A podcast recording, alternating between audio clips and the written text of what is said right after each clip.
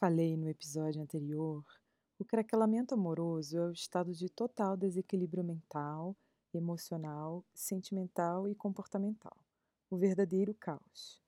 Ocorre uma devastação existencial, porque quando se trata de amor, de uma pessoa que estamos extremamente ligados, envolvidos, completamente apaixonados, colocamos em xeque a nossa racionalidade. Ficamos à mercê de uma espécie de feitiço. Como se não bastasse esse feitiço, a paixão também desencadeia uma dependência que, segundo a neurociência, se equivale ao vício em drogas, a dependência química. Mecanismo cerebral idêntico ao de se viciar em cocaína. Assim disse o neurocientista PhD Renato Sabatini, professor da Faculdade de Ciências Médicas da Universidade de Campinas. A paixão provoca reações tão intensas que, se durarem tempo demais, o organismo pode entrar em colapso. Provocam sintomas intensos e avassaladores em todo o corpo. Os mais evidentes são o aumento da pressão arterial, da frequência respiratória e dos batimentos cardíacos, a dilatação das pupilas e tremores. Tudo isso ligado a reações químicas que, em pesquisas recentes, mostram estruturas do cérebro que se apresentam mais ativadas em pessoas apaixonadas. São zonas ricas justamente em dopamina e endorfina, neurotransmissores com efeito semelhante ao da morfina. A feniletilamina, conhecida como hormônio da paixão, parecida com a anfetamina, também é outro neurotransmissor que causa essas sensações estratosféricas. A paixão fulminante está relacionada significativamente a grandes quantidades de feniletilamina e também de dopamina, noradrenalina e ocitocina no organismo, desencadeadas pelo objeto de desejo, ou seja, pela pessoa na qual somos apaixonados.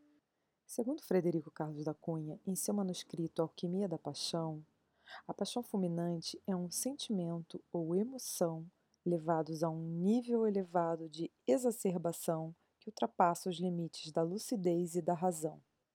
O amor ardente, forte atração afetiva e sensual, reação afetiva que busca dominação cega mediante comportamento obsessivo, desejo entusiástico muito intenso por algo ou por alguém, atividade, hábito ou vício dominador disposição para manter-se em posição contrária ou a favor de coisas e que se sobrepõe aos limites da lógica.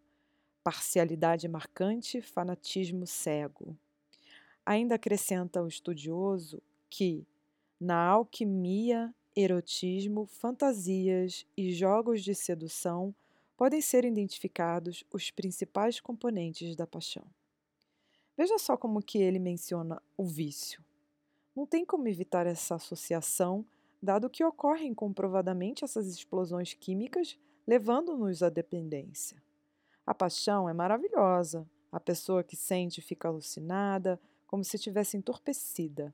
Muda o ânimo, a pessoa fica para cima, os dias ficam mais bonitos, a música que ela ouve tem mais sentimentos, algo que a gente chama de pensamentos intrusivos, em que ela pode pensar no, na pessoa o dia inteiro.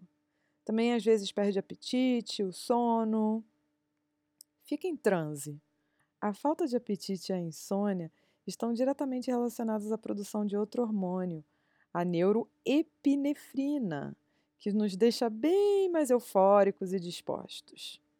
Agora imagine você, totalmente viciado em uma pessoa, querendo mais e mais doses daquela sensação e explosão química que ela lhe causa e de repente isso se interrompe de forma abrupta, inesperadamente. Como que você fica? Fica desesperado, igual a um drogado sem a droga. Quanto mais o tempo passa sem a dose, mais aumentam as ondas de abstinência, que é um sofrimento tortuoso. Por isso, muitas pessoas perseguem, sufocam, vão atrás, porque elas estão naquela condição de drogadas, em desespero, atrás de mais uma dose principalmente para cessar aquela dor excruciante. Eu sei muito bem o que é isso. Eu fui uma drogada da paixão, por isso craquelei. Fiquei dependente química daquelas reações todas que me deixavam em êxtase absoluto, em transe, Por isso, foi muito mais difícil de lidar, porque além de anos de relação, eu era um ser fulminantemente apaixonado. Somente quem viveu ou vive a paixão sabe do que eu estou falando. Como viram, está comprovado cientificamente.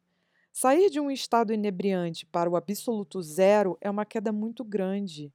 E foi somente com muita resiliência mesmo, muita força de vontade, que eu consegui resistir e não sucumbir a um tratamento médico com uma intervenção medicamentosa. Estive a um passo de me entregar aos ansiolíticos, mas travei a batalha comigo mesma e escolhi ser uma ninja, como falei. Mas era ali, no mais profundo nível de dependência química, que eu encontrei a maior de todas as minhas dificuldades, pois além de tudo que estava sucedendo, eu era uma drogada da paixão, sentindo todas as reações físicas da abstinência, lidando com o craquelamento e tudo mais ao meu entorno. Foi um martírio. Assisti um seminário online da especialista no campo Helen Fisher, já citei ela aqui. Ela diz: o amor romântico é muito mais que uma carreira de cocaína. Pelo menos o efeito da cocaína passa. O amor romântico é uma obsessão, nos possui, perdemos a sensação de nós mesmos. Não conseguimos parar de pensar em outro ser humano. Há alguém acampado na nossa cabeça. E a obsessão pode piorar quando somos rejeitados. Complexo, não é mesmo? Além do craquelamento, temos o vício, a dependência e a obsessão. Por isso é extremamente difícil.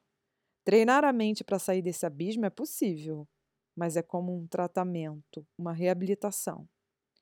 Um dia de cada vez, na resiliência mental, que eu só consegui lograr êxito com o treinamento Power Love. Caso contrário, teria sido devorada pelo meu mental dependente químico craquelado. Mais uma vez, deixo bem explícito que sim podemos nos curar, podemos nos libertar, mas existe um comprometimento existencial de você para com você. Caso contrário, estará fadado ao fracasso. Sigo batendo na mesma tecla. Sarar o mental é uma longa jornada, requer esforço, coisa que não somos muito interessados, porque o nosso cérebro quer nos manter na zona de conforto mesmo que o conforto seja sinônimo de sofrimento. Mas como o sofrimento se converteu em hábito, então passou a ser aquele caminho neural, virou um condicionamento que o cérebro sente segurança em acionar, pois teme a construção de um novo caminho, procrastina e te mantém engessado. Por isso, mudar e se transformar muitas vezes é uma tarefa hercúlea. Mas sabemos que podemos, porque se um pode, todos podem. Até o próximo episódio.